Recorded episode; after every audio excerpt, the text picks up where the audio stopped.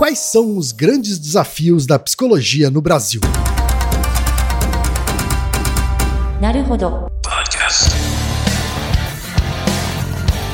Bem-vindo ao Naruhodô, podcast para quem tem fome de aprender. Eu sou Ken Fujioka. Eu sou Altair de Souza. E hoje é dia de quê? Ciência e senso comum.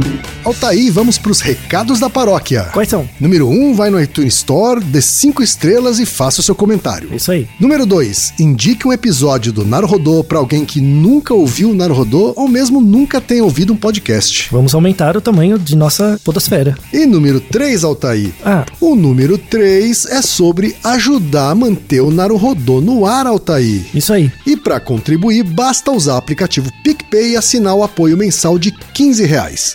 São duas Coca Zero, querido ouvinte, querido ouvinte. Uma para Altair e uma para mim.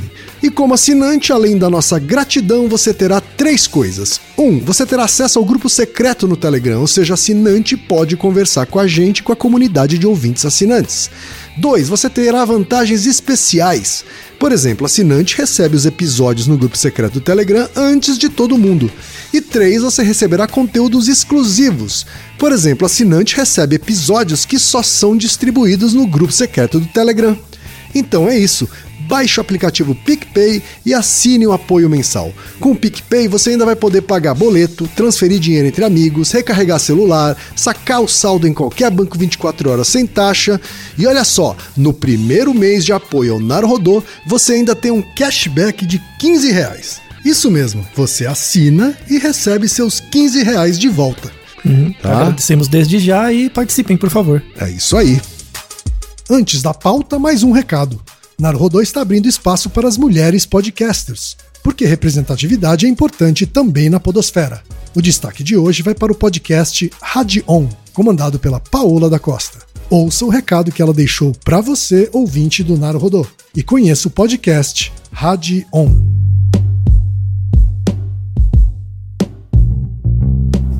Olá, meus irradiados, ou melhor, olá, ouvintes do Naruhodo, como vocês estão?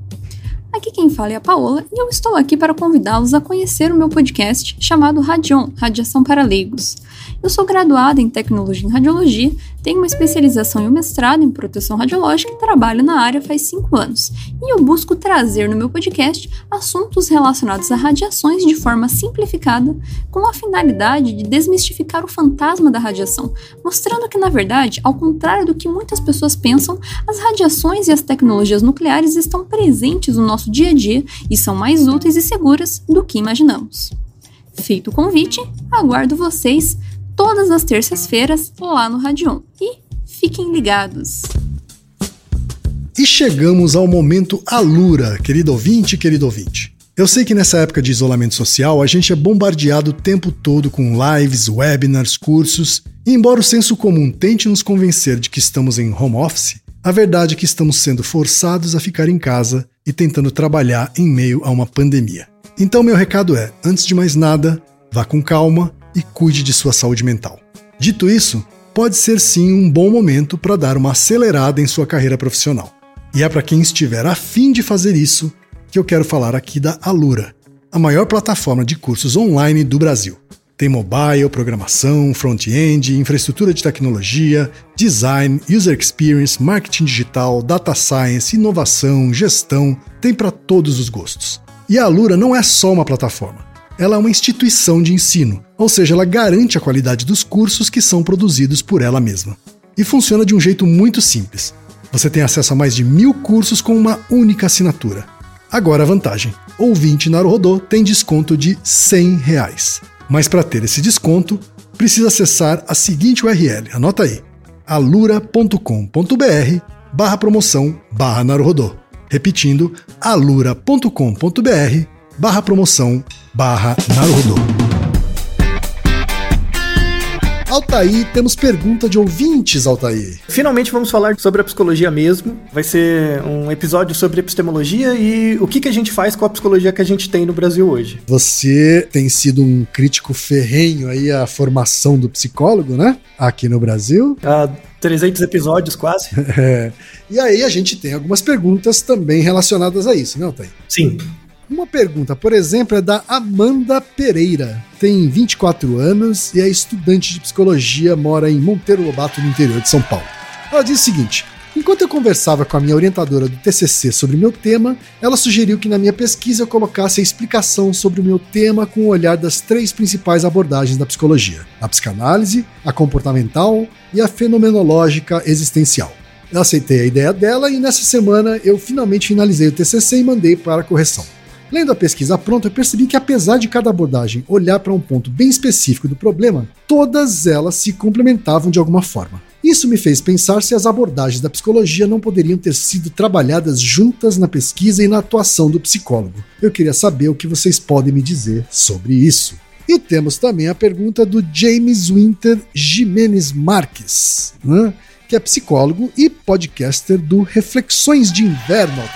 Uhum. Ele diz o seguinte: Eu estava ouvindo um programa antigo que falava sobre constelação familiar. Ao final do segundo episódio, que é um episódio duplo, né? Para quem não conhece, Isso. o Altair falou uma coisa que me chamou muita atenção: sobre a formação do psicólogo no Brasil. Eu, além de concordar com ele, pois a psicologia não é bem ensinada aqui, gostaria de saber o mais importante: quais são os grandes desafios da psicologia para o futuro no Brasil? Eu quero estudar as grandes questões teóricas. Não quero ficar mofando em um consultório. Entretanto, eu não sei nem por onde começar a estudar. Muito obrigado pelo excelente podcast. Boas perguntas.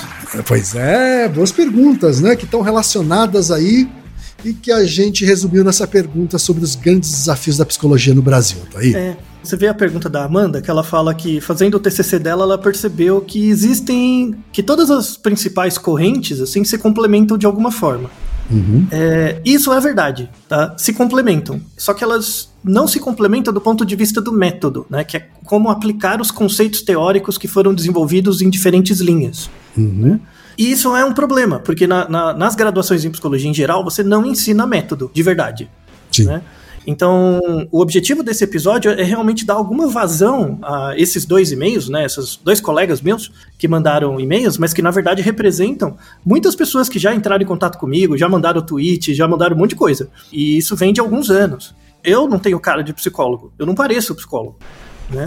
e eu nunca me senti tão psicólogo quanto hoje. Uhum. Né? Então, eu, eu, dou várias disciplinas e nenhuma delas tem a ver com psicologia, claro, mas não com a psicologia que as pessoas acham que é psicologia. Né? Certo. Essa coisa de, ah, vou mofar no consultório. Não, a, a, você não mofa no consultório. A clínica, né, o consultório clínico, é espaço para uma série de testes de hipótese. Só que o problema é que as pessoas não sabem o que é um teste de hipótese. Né? Uhum. Então o problema é muito antes, sabe? E a grande questão também por trás é que na psicologia, dentro das universidades do Brasil, tem questões políticas, históricas. Tem um monte de gente que não estuda há décadas e fica em cima do, da moita, é, ocupando o lugar político que podia dar para pessoas que estudam, sabe? É, é, verdade seja dita, isso acontece. Tem um monte de professor que, na verdade, só, só falta morrer abraçado com o esqueleto de teórico e não estuda de verdade há décadas.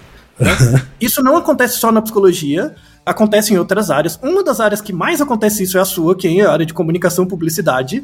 Pense gente que estudou bastante para virar docente, depois parou de estudar há décadas, assim, e só repete as mesmas coisas. Isso acontece muito. Então, a falta de rigor gera essa grande cisão que existe na, na dentro da psicologia. Um outro problema é a maneira como a psicologia é ensinada. É uma coisa que não é nem intencional, mas acontece em boa parte dos cursos, assim. Que você, sei lá, você é, vai dar aula de análise do comportamento. Você ensina os conceitos, mas a relação, em, em geral, ah, vou ensinar análise do comportamento. Você explica os conceitos, vou supor que você ensina bem os conceitos, as pessoas é, faz sentido. Mas o problema é que quando vem críticas de outras áreas, por exemplo, se eu sou analista do comportamento, eu deixei de estudar psicanálise desde a minha graduação. Então eu não acompanho o que o outro está fazendo. Então, se eu, se eu faço uma crítica a uma outra área, em geral é uma crítica datada. Né? Certo. E aí o aluno vem e fala para outro professor de psicanálise: olha, o que o professor de análise de comportamento falou, falou isso. Ah, mas isso aí tá muito velho, já tem outra coisa. Então cria uma, meio que uma animosidade das áreas.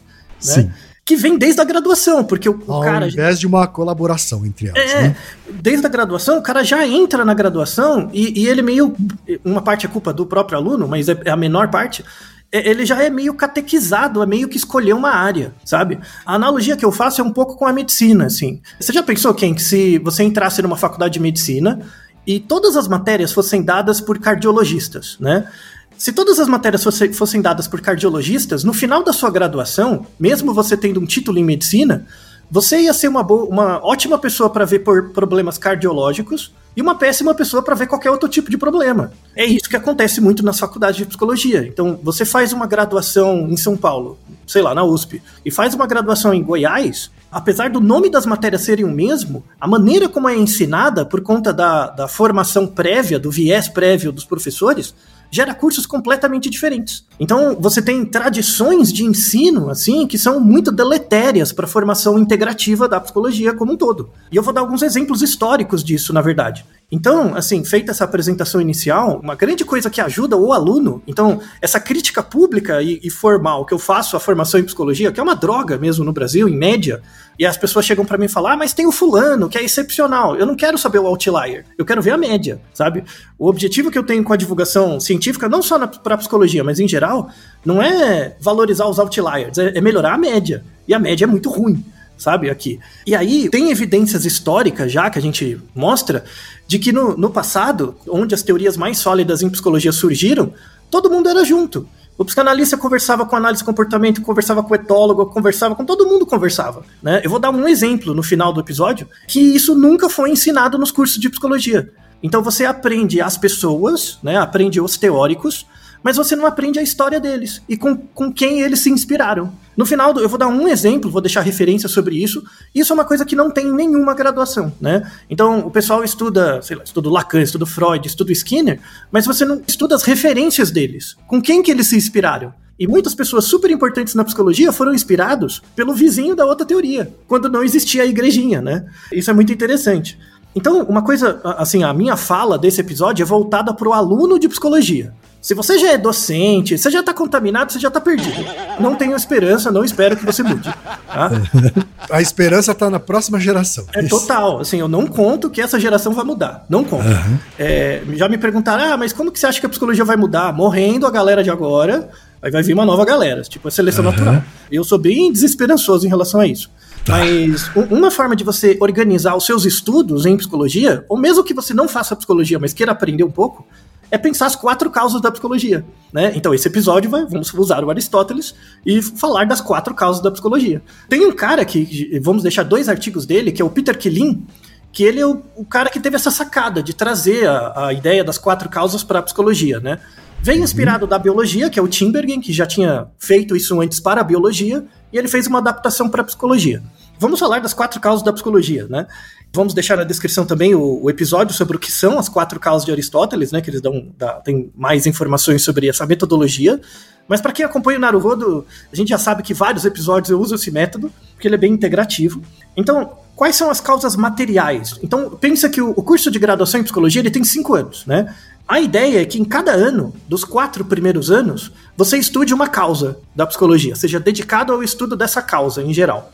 Tá? Certo. Então, o, o, primeiro ano, por exemplo, podia ser o estudo das causas materiais. Quais são as causas materiais para a psicologia? Né? A causa material para a psicologia é se você quer entender comportamento, mesmo que seja o comportamento manifesto, latente, inconsciente, o que quer que seja, esse comportamento vem de um organismo. Se Sim. você não tiver o organismo, não tem um comportamento. É simples uhum. assim. Então, as causas materiais da psicologia é você estudar neurofisiologia, estudar genética, estudar anatomia, que, que são matérias que a gente tem na graduação. Mas a gente tem um semestre e olhe lá, muito fuleiro, né? Entendi. No máximo você vê uma foto do cérebro e acabou. Aprende pips e peps, sinapse e acabou. Então, uma coisa super importante assim da, da psicologia é você ter uma formação mais sólida. Por exemplo, matérias que a gente devia ter na graduação, bioquímica. Bioquímica mesmo. Assim, bioquímica que você vê na faculdade de medicina, na, na biomedicina e tal. Curso de bioquímica sério. Um curso de neuroanatomia sério, neurofisiologia. E mais do que isso, um curso inteiro de um semestre de farmacologia. Ah, mas psicólogo não pode dar remédio. Você está atendendo um cara que está tomando um tricíclico. Você não sabe nem a ação dele no cérebro. Aí às vezes a, a pessoa tá falando alguma coisa para você que pode ser resultado da ação do remédio, você não sabe diferenciar. Sim, porque deveria haver uma ação integrada entre o psicólogo e o psiquiatra que Isso que receitou aquele medicamento, né? Sim, o psiquiatra peca pelo outro lado. Uhum. Né? Porque o psiquiatra, ele sabe, ele sabe muito da causa material, mas ele não sabe nada da causa eficiente, que é outro uhum. problema. Ele, ele sabe do gatilho para o comportamento, mas ele não sabe para que o comportamento serve, serve, né? Porque psiquiatra não sabe discriminar, médico em geral, né? Não sabe discriminar sintoma de comportamento, porque o olhar é voltado no sintoma, porque é um médico. Então é igual um mecânico de carro. O mecânico de carro, ele não vai olhar o seu carro, ele vai olhar o seu carro procurando um problema, porque é o trabalho dele, entendeu? Claro. Então, o psicólogo não, não, devia ser assim, né? Ele devia separar um pouco do sintoma e comportamento. Tanto é que tem linhas da psicologia que separam isso, né? Então, a, as causas materiais é, é, um estudo sério, realmente de, de, como o cérebro funciona, de como o, o o cérebro se relaciona com o resto do corpo. Por exemplo, uma coisa que todo psicólogo devia saber, que 80, a gente tem um episódio sobre isso, que é o episódio 99, 80% da serotonina do seu corpo é produzido no intestino. Então tem relação, por exemplo, entre a sua nutrição e os neurotransmissores do seu cérebro. Isso condiciona comportamento? Não necessariamente, mas ajuda a entender uma parte. Então, em geral, a formação das causas materiais pro, do psicólogo é muito ruim, em média, muito, muito superficial. Né?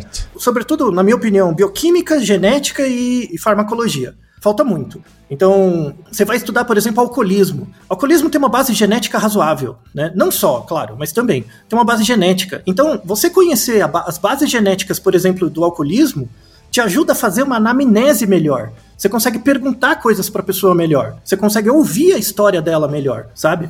Então, a, a, a, ideia de você ter um curso muito sólido, por exemplo, de neuroanatomia, neurofisiologia, não é porque eu estou reduzindo o comportamento da pessoa ao cérebro dela, não é isso. É porque é, se você tiver essa informação, se você for exposto a essa informação durante a sua graduação, mesmo que você vá para uma área clínica pura, vira psicanalista, hardcore, aquela informação molda você, sabe?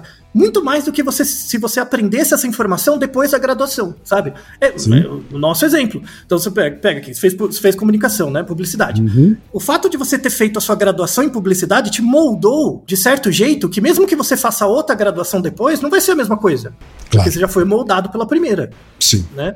Então, você aprender durante a graduação essas informações são, é, é uma coisa muito útil, muito importante. Então, esse seria o primeiro ano, basicamente. Tem uma outra coisa importante também no primeiro ano, pelo menos, mais de um ano, né? Você tem que ter mais de um semestre disso, que é psicometria. A psicometria, eu vou justificar logo mais, é a melhor forma de juntar as quatro causas numa área interdisciplinar. Por exemplo, na medicina, por que, que você aprende matérias básicas no primeiro ano? Assim, é farmaco, neuro, fisiologia, por quê?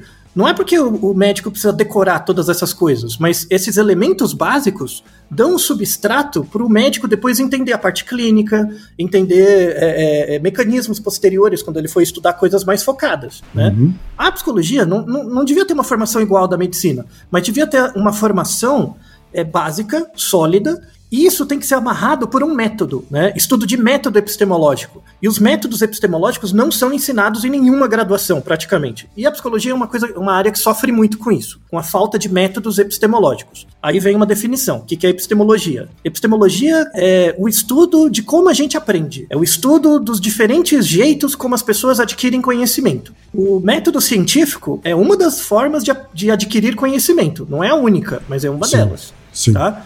Então, por exemplo, o, o, você tem basicamente três formas de apreciação epistemológica. Uma delas é o método científico, é, o segundo é o senso comum. Então, você aprende muitas coisas da sua vida por senso comum. O senso comum é assim, ah, eu vou fazendo e, e percebi que está funcionando, aprendi por experiência, ou aprendi porque alguém me disse. Se você parar para pensar, boa parte das coisas da sua vida você experienciou poucas vezes. Pense em coisas da sua vida que, para você, você concorda muito, assim. Não, eu acho que isso é certo, né? Uhum. Em geral, as suas opiniões so sobre você mesmo, sobre sua conduta, em geral foram validadas com poucas experiências, em média, né? Você não fez um estudo sistemático, reprodutível, para avaliar se casamento, por exemplo, é uma coisa boa ou ruim. Ah, quem chegou mais perto disso foi a Gretchen e o, e o, e o Fábio Júnior, né? Casou 10 vezes cada um, né? Aí já tem um N maior. Mas, mas é difícil responder essa questão subjetivamente, do, do, ponto de vista pessoal. Então, a maior parte do nosso conhecimento sobre a gente mesmo é gerado por senso comum. Existe uma outra forma de apreciação epistemológica que é o pensamento religioso. O pensamento religioso, que vem de sistemas religiosos, ele gera conhecimento. Às vezes pode, pode não ser é, conhecimento reprodutível, às vezes pode ser um conhecimento que no longo prazo faça mal. Mas, se você pensar no passado, né, é, milhares de anos atrás, boa parte do conhecimento era transmitido para as pessoas por meio das instituições religiosas. Então, o surgimento das universidades relacionado com a igreja, pelo menos na Europa e por aí vai, né, tem uma ligação muito, muito forte né, entre a epistemologia vinda da religião e o método científico. Né? O método científico nasceu a partir do, principalmente do cristianismo, mas isso é, é papo para outro dia. Então, o estudo desses três níveis de apreciação né, de informação, de conhecimento, né, então, a saber, o método científico, o senso comum e o conhecimento religioso ou institucionalizado, né, o conhecimento de grupos em geral, são coisas que você tem que estudar na psicologia. Porque quando você vai atender o paciente, por exemplo, ele traz essas demandas, né? Ele traz as demandas, fala, ó, oh, eu sinto isso porque é o que eu acho, né? É o conhecimento de senso comum. Como é que você lida com isso? Às vezes é o conhecimento do grupo que ele representa, seja a igreja, seja o trabalho, seja alguma outra coisa. Como é que você interpreta isso? E às vezes é o conhecimento científico, mas isso é muito raro. Mesmo quando você atende no divã um, um cientista, ele não usa o conhecimento, o método científico para falar dele mesmo, tá? Isso é muito importante. Então, o, o primeiro ano seria um estudo das causas materiais, mais uma apresentação da psicometria. Só que o, o, que a gente aprende de psicometria na faculdade de psicologia não é a psicometria de verdade. A gente aprende a aplicar teste. E aplicar teste é uma atribuição do psicólogo, né? Saber aplicar teste psicológico, psicométrico e tal. Mas não é, não é psicometria. Saber aplicar o teste, você ensina qualquer coió a aplicar um teste e corrigir. A questão não é essa. A questão é, estudar tipo, a, a, estatística aplicada à psicologia, que seria a psicometria. Então, por exemplo, uma área muito importante é a psicologia da percepção. Por exemplo, como você percebe luminância? Se eu coloco uma lâmpada na sua frente e vou mexendo um dimmer e ela vai ficando cada vez mais brilhante, como é que seu olho reconhece isso? Como é que você faz um experimento para medir isso? Já fizeram? Já tem? Tem a lei de Stevens lá, pra, por exemplo, para medir vários fenômenos. E aí você vai ver que é uma equação logarítmica. Como é que é, funciona uma função logarítmica? Ela cresce a taxas decrescentes. Então, quando a luz é muito forte, você já não percebe mais a diferença de luminância, porque está lesando o seu olho. Quando a luz é muito fraca, uma pequena alteração dela você já percebe rápido, né? E isso leva ao conhecimento que você teve no seu ensino médio. E aí um monte de psicólogo chega para mim e fala: Ah, mas eu sou de humanas, não preciso saber matemática. Você não tá aprendendo psicologia. Sinto muito. Uhum. Tá? Você tá jogando coisa fora. Então isso é super importante. Uma das coisas super importantes da psicologia é você aproveitar tudo que você usou no seu ensino médio. Tudo. É um dos cursos de graduação que você mais usa coisas quando, quando o curso é sério. Infelizmente não é é uma das coisas que você mais usa informação do seu ensino médio. Matemática, história, é, biologia, geografia. Você usa muita coisa. Porque esse repertório é importante. Fundamental. Isso, é uma coisa de repertório, não? Fundamental. E você usa conceitos, por exemplo, de função. Função matemática. Uhum. Né? Então, eu quero explicar um comportamento. E isso é epistemologia, como você cria conhecimento científico a partir da observação das experiências. Eu vejo uma pessoa fazendo um negócio, eu falo, por que, que você está fazendo isso? Né? Aí você pode se basear no senso comum, que é dizer, ah, ele está fazendo isso porque o outro está fazendo, porque eu acho. Né? Isso é baseado no senso comum. E, e a ciência não está nem aí para sua opinião, você não consegue reproduzir isso. Você pode basear no conhecimento religioso, é porque Deus quis, né? Uhum. Que também você resolve o problema e acabou, mas não ajuda nada, né? É meio ruim. Ou você pode usar o método científico. Para usar o método científico, você tem que usar um método, né? E o método é como é que eu ataco o problema? Como é que eu pego esse fenômeno e decomponho ele num conjunto de variáveis que aí em psicologia séria é chamado de variável funcional. Vou pegar até o seu exemplo aqui. Por que, que as pessoas fumam? Existem vários porquês. Né, a gente até falou, tem um episódio sobre fumar, né, que a gente gravou anteriormente, quem conta a sua agruras com um cigarro, né, e o vape, enfim.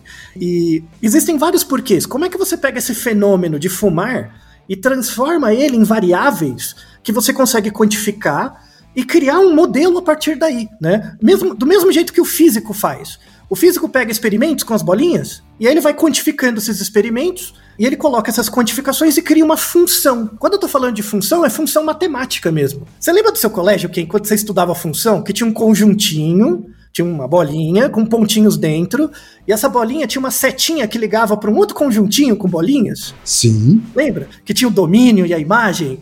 Ou domínio, contra domínio. É isso que eu tô falando. Ai meu Deus, isso tá me dando uma coceira. É isso que você tem que saber.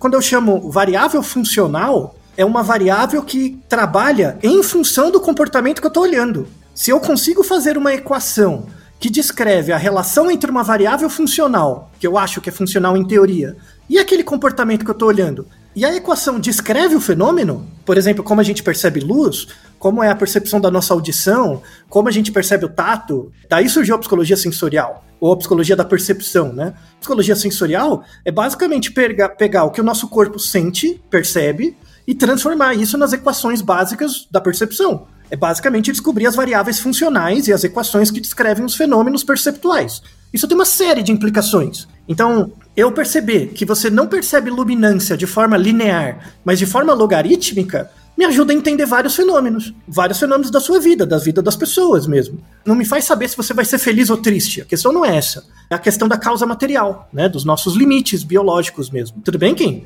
Sim. Tá? Então, saber função, equação, tipos de equação, equação linear, equação logarítmica, equação exponencial, polinômio, sabe? Essas coisas ajudam muito você a pensar em relações funcionais. E isso vai te ajudar na psicometria. Então, por que que você respondeu um monte de perguntas me dá um indicador que é relacionado com o seu QI? De onde saiu essa teoria? Por que, que você responder fazer joguinhos?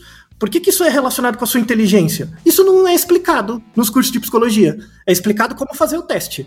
Você aprende a aplicar um VISC, um VAIS, tem lá os joguinhos, aqui tá o manual, você aperta os pontos aqui, ó, vai dizer se o cara tem o QI de 110, 90 e tal, e acabou. Mas está dizendo que não se estuda a origem desses métodos. Não, não se estuda a origem do porquê você relaciona, por exemplo, o relato verbal de, uhum. de um teste com uma competência. Por exemplo, tem um teste que, inclusive, um, um dos, é, é, foi um dos criadores é brasileiro, que é o palográfico. Ele é muito usado hoje, que é um teste de uns tracinhos. Você fica desenhando tracinhos muito rápido, assim, né? Num, num tempo máximo que você conseguir.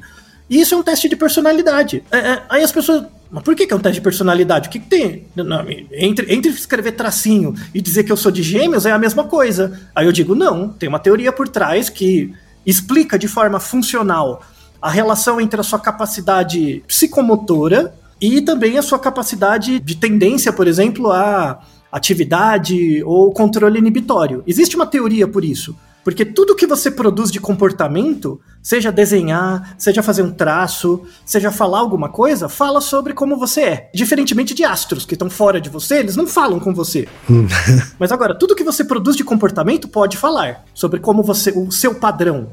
Desde que eu descubra as variáveis funcionais e veja uma equação. Então você pega PMK, por exemplo, que é aquele teste de direção, quando você vai tirar a carteira de motorista, que eles Sim. colocam um anteparo na sua frente, você tem que ficar com as duas mãos desenhando um negocinho.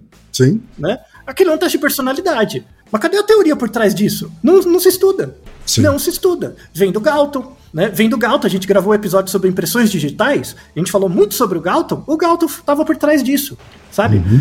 E, e, não se estuda, porque não se estuda psicologia, de onde veio o Galton. E aí volta no Galton a culpa de que ele era eugenista, e era mesmo, mas ele criou muita coisa útil. Tem que estudar a história também. Não a história da psicologia, a história dos fenômenos psicológicos. Tá? Isso é só um exemplo. Tudo bem, então a gente fecha a ideia das causas materiais. Eu espero que tenha ficado claro essa primeira parte.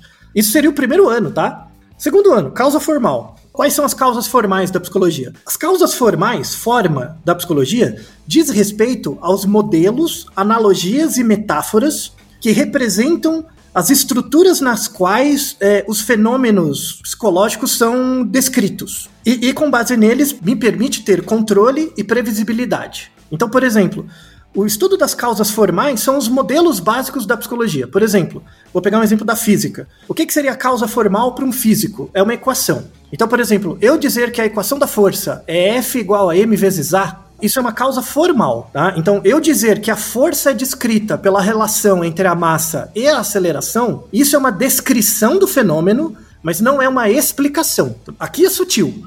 Então, ó, eu dizer que a força imposta num objeto é, ocorre pela relação entre a massa e a aceleração, eu estou descrevendo o fenômeno, mas eu não estou dizendo que o fenômeno acontece por causa da minha equação. Tudo bem? Uhum. Tá? Então, eu dizer que tal comportamento aconteceu por causa da primeira lei de Newton, eu tô, eu tô descrevendo o evento, mas eu não estou explicando. Explicando seria uma afirmação do tipo por quê.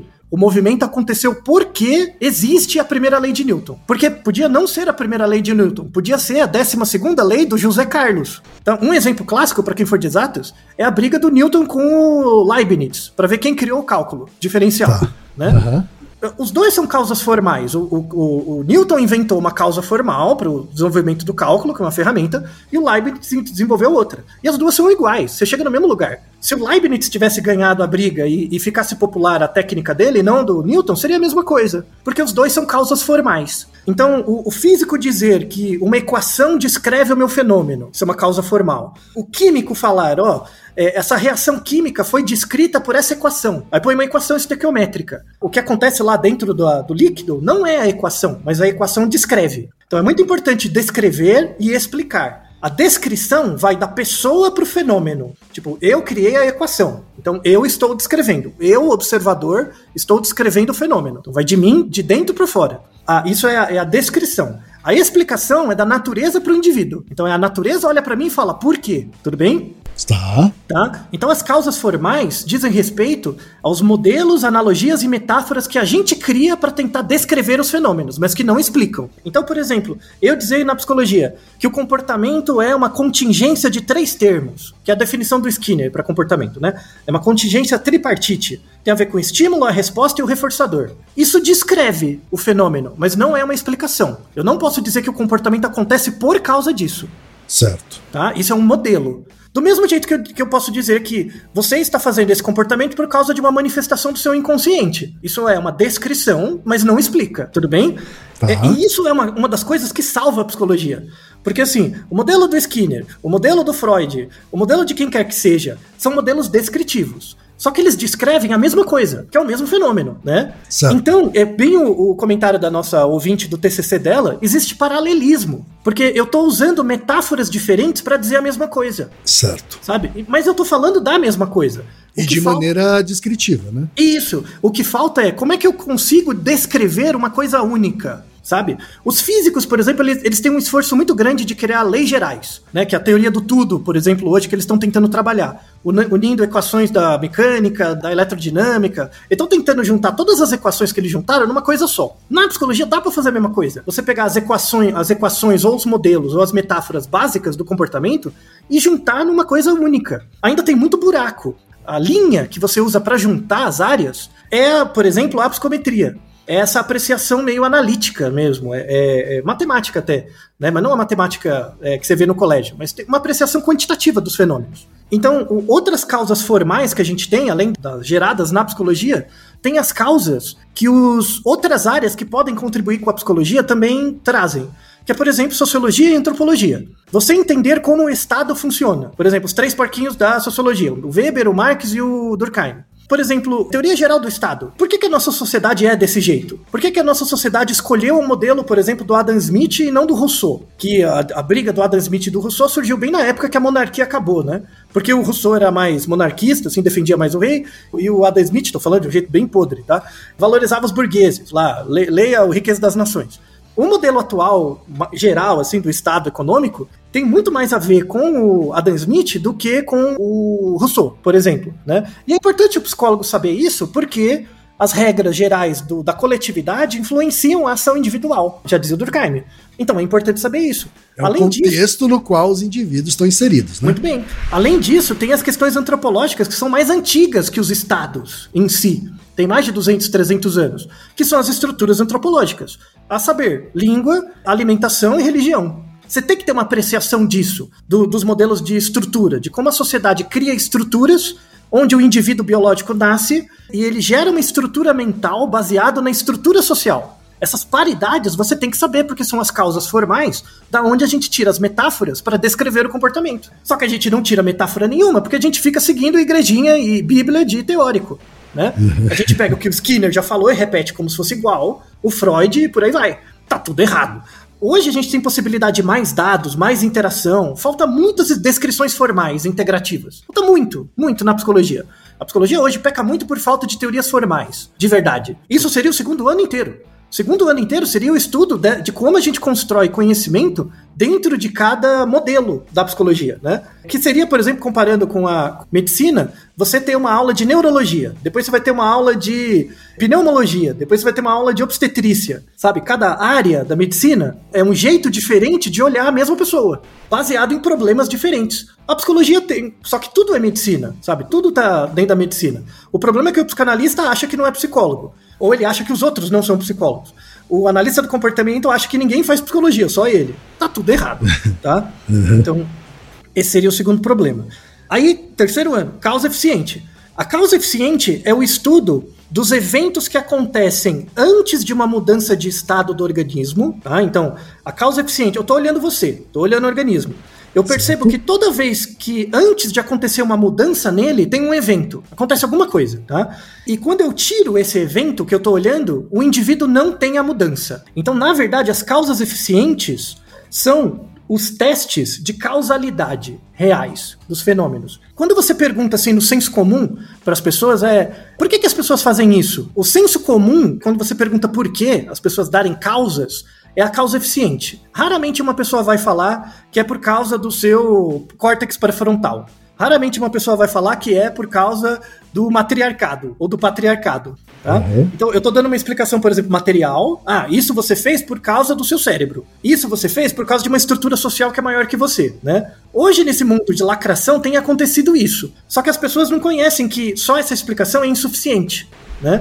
Então, a causa eficiente seria o seguinte: eu coloco o organismo na complexidade de tudo, tá tudo acontecendo ali, né? A história, a antropologia, a biologia, tá tudo junto. E aí quando eu olho esse contexto, eu vejo que se eu faço uma manipulação no ambiente, isso gera uma mudança no organismo. E se eu não faço, não gera. Ou seja, eu estou testando causalidade, eu estou testando direcionalidade. Na presença de um estímulo gera uma mudança, na ausência dele não pode gerar. Eu estou testando os dois lados. Isso são testes de causalidade. Isso é uma coisa que a gente vê zero na psicologia, tá? Zero.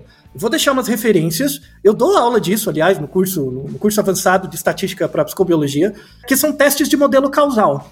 Como é que você testa, por exemplo, um modelo causal para depressão? Né? Você tem que pegar variável histórica, variável antropológica, variável bioquímica, juntar tudo num modelo estatístico e testar a direcionalidade. Né?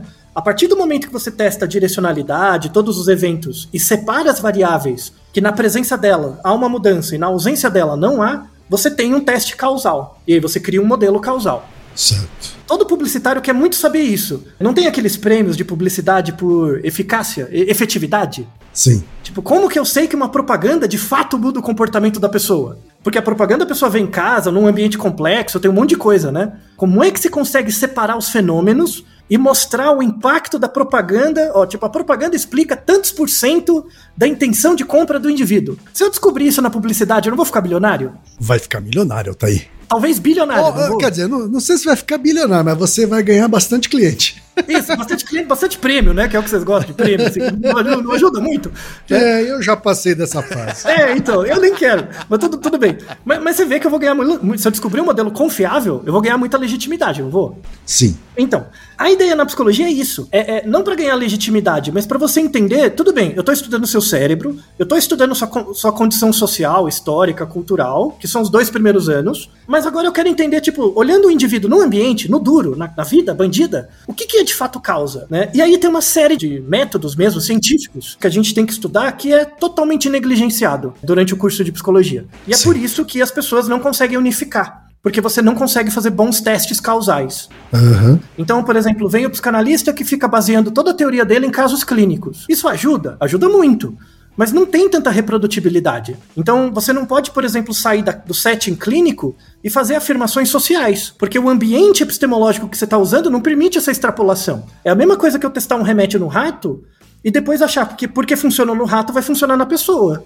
Uhum.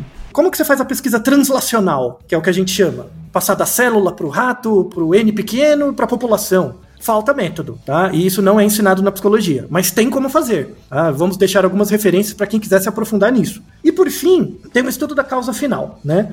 As causas finais, que aí seriam o terceiro, o quarto, o quarto ano, né? O último ano tal, porque aí vem a clínica, e aí você vai aplicar isso em alguma coisa. A causa final é a razão última pela qual uma coisa existe. Certo muitas vezes, muitos comportamentos, quando você olha no indivíduo, você não vê a causa final. O exemplo que o Peter Killing dá, que é muito bom, é o exemplo da pedra. Então você está andando num parque e tem uma pedra no parque, né? Você pode ficar hipotetizando a causa material, que é tipo as substâncias do qual a pedra foi feita, e você fala uma inferência sobre o solo, né, da pedra. Você pode fazer uma causa formal, que é tipo, essa pedra é composta dos seguintes elementos. Você faz uma equação, né?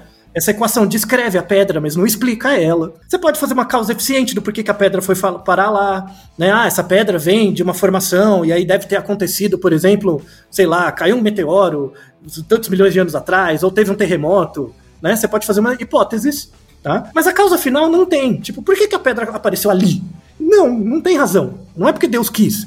Ela simplesmente aleatoriamente caiu ali. Agora, se essa pedra estivesse em cima da sua mesa de jantar, aí tem uma causa final. Tá. Por quê? Porque o fato da pedra estar num parque, né, num, num ambiente, as razões que movimentaram aquela pedra para estar lá não tem uma razão última de existir. Elas operam e aquela pedra não faz diferença nenhuma, né? Quando, quando a pedra está em cima da sua mesa de jantar, ela está lá por um objetivo.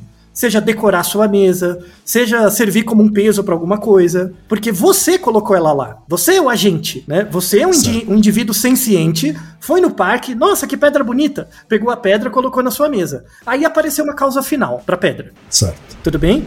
Então, uhum. quando você vai olhar a pessoa no contexto, um indivíduo, por exemplo, na clínica, né? Ou numa empresa, ou sei lá, ou você está estudando o comportamento de grupos. Muitas vezes não tem causa final. Às vezes a causa final é muito distante. Então, por exemplo, é, é muito, muita gente que estuda psicologia evolucionista comete esse erro, assim. Quer dizer que o, o indivíduo faz isso hoje porque existe uma intenção evolutiva para ele aumentar o pool genético dele, ele para aumentar o fitness dele. Então, as pessoas hoje vão na balada Hoje não, né? Não, não pode ir na balada. Mas é, no passado, hoje... 10 anos atrás, sei lá. As pessoas iam na balada porque aumentava a chance de encontrar pessoas para que elas passem os genes para frente. Uhum. Sabe? Isso é a razão última das, de existirem baladas. É para as pessoas terem fitness, passar os genes para frente, tá? Isso é uma explicação final? Até é. Até é uma explicação final, só que ela não explica o comportamento daquele indivíduo. Sim. Sabe? Então, faz sentido você pensar que no grupo, na, na população como um todo, existe a forças da seleção natural operando ali, né? O fato, por exemplo, hoje da a gente está numa pandemia e você ter pessoas que não querem se proteger, enfim, né, aglomeram mesmo assim, fala muito mais do indivíduo do que da pressão seletiva, né? Porque num passado evolutivo que a gente não tem vacina, esse cara morreria. Uhum. Entende? Então, é óbvio que existe pressão de seleção natural para boa parte dos nossos comportamentos. Mas isso descreve o nosso comportamento, mas não serve como explicação proximal do indivíduo.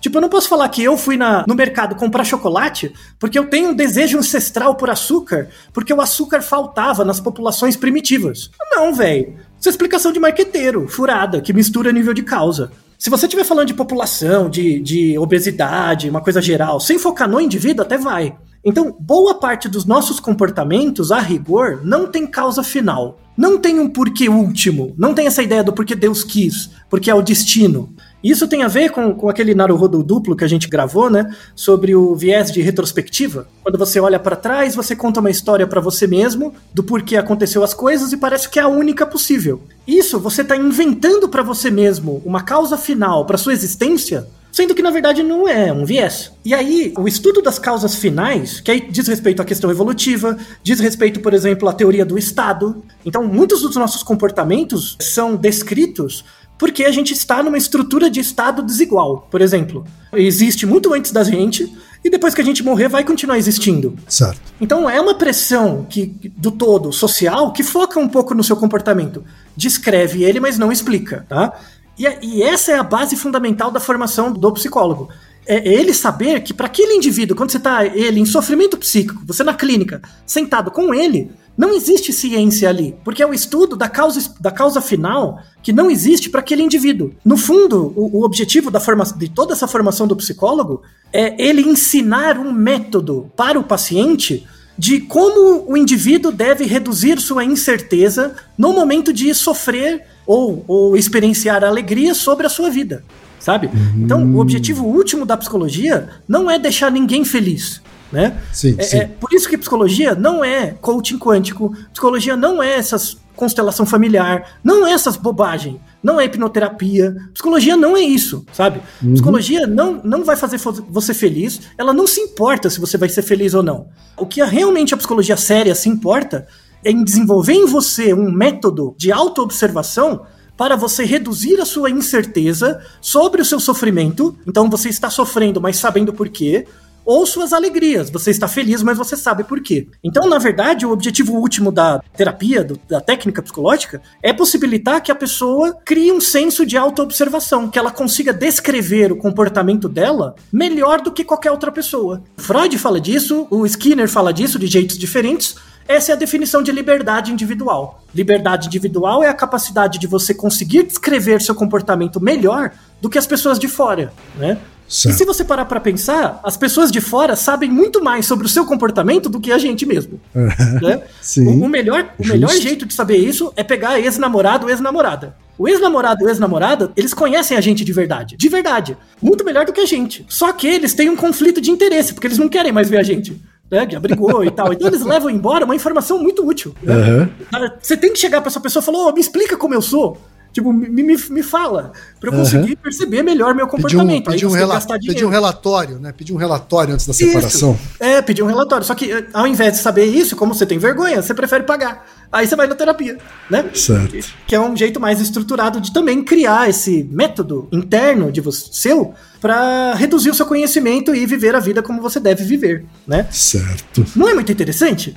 Muito Não é? interessante. Não, não dá vontade. Você não teria vontade de fazer o curso de psicologia se ele fosse assim, né? Muito mais. Eu teria vontade de fazer o curso de psicologia de verdade. É que o, que o curso Sim. que eu fiz não era psicologia de verdade. Infelizmente, só fui descobrir depois, né? Sim, Mas eu, sim. eu, eu faria de novo. Se fosse assim, faria de novo. E aí, pra encerrar, como eu prometi no começo do episódio, vou contar um caos. E vou deixar referências também, tá? Tem uma teóricos da teoria do apego, né? Muito biólogo estuda hoje teoria do apego, ficou muito popular porque biólogo agora está se interessando por comportamento, que vem de um pesquisador que chama John Bowlby, a teoria básica do comportamento. Ele é inglês, nasceu na Inglaterra e tal, teve uma carreira bem interessante, era um- uma pessoa muito, muito estudiosa, assim. E o John Bowlby, a história dele é interessante, porque ele, ele nasceu na Inglaterra, ele começou a fazer a faculdade de medicina, mas ele viu que não era aquilo, aí ele largou e foi fazer psicologia. E, e ele foi estudar psicanálise. E na época, isso era começo do século XX, ninguém estudava direito interação mãe-bebê, sabe? É, como, como que você cuida de bebês, né? Psicologia infantil tava engatinhando mesmo, literalmente, Sim, né? Psicologia infantil sim. era um bebê. Uma das maiores expoentes do começo do século XX dessa área inicial era a Melanie Klein, que era uma psicanalista que nunca teve formação, ela não teve uma graduação formal. Mas ela tinha um senso de observação e uma sensibilidade muito grandes. Muita gente tem preconceito contra a língua inglesa por causa da Melanie Klein, porque ela usava termos muito duros né, na, na descrição dos fenômenos dela, do- infantis, né, da relação da, da- do bebê com os objetos né, de, de cuidado e tal. Então, é, descrever, por exemplo, o- existe um momento a partir dos 3, 4 anos que o bebê reconhece que a mãe dele, ou o objeto de cuidado dele, não é uma, é- ela não é sempre boa. Existe uma contradição. Então, o mesmo objeto pode ser bom e ruim. Existe essa Uhum. ambiguidade.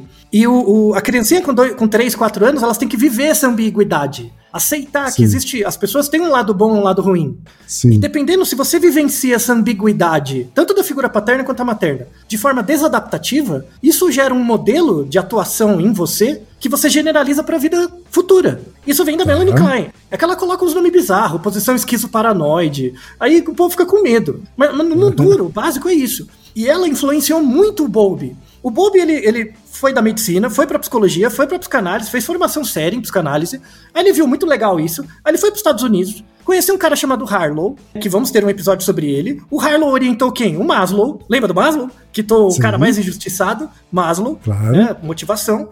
O Harlow tinha os experimentos dele que tinham os problemas lá com o macaco, mas o Bowlby ajudou muito ele. Aí o Bowlby conheceu um dos pais da etologia aplicada, que é o Hind, que escreveu um livro que chama Ethology, sensacional. E aí ele foi sapeando por todos os lugares. Vamos deixar até um texto que conta essa história, né? Tanto do Harlow quanto do Bowlby, né? Da interação entre eles. E você vai ver, tá todo mundo junto, né? É, tem gente de Certo. todas as áreas. Tem analista do comportamento, tem psicanalista, todo mundo tá junto na criação das primeiras teorias de apego que possibilita o desenvolvimento da psicologia infantil, né, do cuidado, das figuras de cuidado com um bebê. Sem a integração das áreas, você não conseguiria descrever um fenômeno como o cuidado mãe-bebê. Se, se só uma área do conhecimento pegasse isso, tipo, só a psicanálise vai estudar a relação mãe-bebê, só a análise do comportamento, daria errado. Você teria uma visão. E o, e o Bowlby fala isso nas memórias dele. Ele diz: se eu não tivesse feito o caminho da psicanálise para medicina, para psicologia, para etologia, para análise do comportamento, eu não conseguiria ter um uma percepção integral do meu fenômeno de interesse Certo. Sabe? E a ideia é você conseguir isso. E um bom jeito de conseguir isso na- nas graduações de psicologia é você ler a biografia dos caras clássicos e ver que todos eles conversavam. Piaget conversou muito com Lacan, a gente contou isso no outro episódio. O Bowlby conversou com uma galera, o Maslow. Maslow conversou com todo mundo, da Gestalt, antropologia. E seguir esses modelos básicos, sabe? Seguir a forma de estudar desses caras, sabe? Certo. Se não, e aí para fechar, se não, o que vai acontecer com a psicologia, que até o título do nosso episódio ele é um pouco contraditório, né? Quais são os grandes desafios da psicologia no Brasil? O grande desafio da psicologia no Brasil é ela ser psicologia, porque ela não é. Certo sabe? Uhum. Ela, ela virar psicologia de verdade, porque se ela não virar, o economista vai chegar e falar que estuda comportamento e roubar. Por isso que existe economia comportamental, que é uma picaretagem no Brasil, porque economista não sabe nada de comportamento. Ele sabe de quem ganhou o prêmio Nobel escreveu o livro que você vende no aeroporto, né? Certo. E sabe um pouco de conta. Mas agora estudar mesmo psicologia séria, não estudam aqui no Brasil, né? Vai chegar biólogo, vai começar a falar de comportamento, sendo que biólogo estuda mais ecologia do que o comportamento em si não conhece as leis básicas do comportamento, lei do matching, lei da igualação, é, leis de feedback e tal. Então, a, a, psicologia, se você pega os cursos de graduação, assim, o vestibular, é um, um, dos cursos mais concorridos. Esse ano na FUVEST, por exemplo, eu acho que a, a, psicologia era o quarto curso mais concorrido, quarto ou quinto. Então entram pessoas muito boas, em geral, porque o vestibular é concorrido entra uma massa encefálica, uma causa material muito boa. Uhum. Você desenvolveu a psicologia de qualidade. Mas, infelizmente, isso é perdido porque o curso é ruim, né? O curso é ruim, então acaba sendo um desperdício de, de fosfato, né? De neurônios, de, de carbono. Tristeza. Então, eu fecho minha digressão sobre isso, né? Com um convite a quem estiver na graduação ou com interesse em entrar na psicologia, em orientar seu estudo dessa forma, entendendo as quatro causas da psicologia.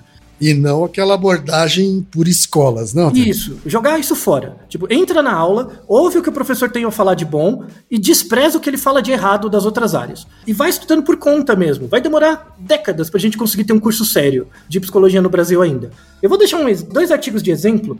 Eu deixei uma série do, de vídeos do professor Christian Dunker, da USP, lacaniano, gosto muito do trabalho dele, é, sobre ciência e psicanálise. E a gente tem o um Naruhodo também se psicanálise é ciência. Psicanálise não é uma ciência, mas não quer dizer que é uma pseudociência. Um monte de gente fala que, que psicanálise é pseudociência, tá completamente errado. A gente fez um episódio sobre isso, não? Isso. O grande problema é que a psicanálise foca muito na causa formal, ou seja, ela descreve um modelo que descreve os comportamentos, mas não explica. O grande problema da psicanálise no Brasil, da psicanálise média, não da psicanálise séria, da psicanálise média, é que ela tem uma causa formal, que é um modelo, só que ela vende isso como uma causa eficiente. Certo. Então, eu, eu digo que o inconsciente é a causa, sendo que na verdade ele só descreve, ele não é uma explicação. E um, um, jeito disso, o professor Duncan colocou num, num, dos vídeos finais dele, são quatro vídeos sobre psicanálise e ciência, muito bons, recomendadíssimo. Ele coloca um artigo onde, é, de 2013, onde ele, eles pegam 10 sujeitos que têm fobia social e apresentam para eles três conjuntos de palavras, com um EEG, com a letra cefalograma. E aí eles mostram que quando as palavras têm uma percepção inconsciente, e aí tem uma metodologia para avaliar isso, existe uma ativação de onda alfa diferente no cérebro, tudo bem? Tá. Então, assim, eu te mostro três diferentes tipos de conjuntos de palavras. Uma delas, você tem uma percepção não consciente, mas inconsciente dessas palavras. E isso gera uma, uma, ativa, uma atividade diferencial do EEG no seu uhum. cérebro. E aí, muito psicanalista usa isso como um, para mostrar que a psicanálise tem uma causa no cérebro. Não é isso. Cai no mesmo problema de você dizer que a equação de Newton explica o comportamento, sendo que só descreve, mas mostra que a explicação que você está dando tem uma causinha material. Mas será que ela é única? E aí, para fechar, que eu, eu, quase chorei quando vi esse artigo, obrigado, Matheus, por ter me mandado. Um artigo do pessoal da Federal do ABC saiu em janeiro de 2021. Saiu agora tá? Esse artigo, no GEAB, né, no Journal of Experimental Analysis of Behavior, que eles fizeram um protocolo de pesquisa muito parecido com esse protocolo do estudo da psicanálise, tá? Uhum. Só que o que eles estavam testando não era a psicanálise, não era o modelo do inconsciente. Eles estavam testando o modelo é, é, skinneriano, um modelo de Skinner mesmo. E Sim. o que acontece? Dá o mesmo resultado. Ou seja, o que quer dizer? Que as duas explicações são comparáveis. A gente cai na situação entre o Newton e o Leibniz. Certo. Que você tem duas explicações iguais para a mesma coisa. A questão é, como é que você amarra? Agora vão vir os, os, novos, os novos estudos de epistemologia. E eu conto com vocês, meus colegas psicólogos, para possibilitar isso. Tá certo, então, Altair. Vocês tiveram uma verdadeira aula sobre o que deveria ser a formação de um psicólogo. E espero que a gente tenha respondido aí as questões, tanto da Amanda quanto do James. É isso, Altair? Isso. E de todo mundo que tiver interesse na área, né? E leiam, as descri... leiam os artigos que a gente deixou na descrição, são bem legais. Isso aí, Naruhodô, ilustríssimo 20. E você já sabe, aqui no Naruhodô, quem faz a pauta é você. Você tem alguma pergunta pra gente ou quer comentar algum episódio? Escreva para nós. podcast@naruhodô.com.br. Repetindo? podcast@naruhodô.com.br. E lembre-se, mande nome completo, idade, profissão e a cidade de onde você está falando. É isso aí.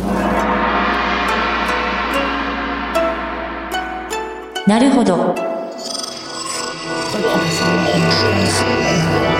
Esse podcast é, é apresentado por b9.com.br.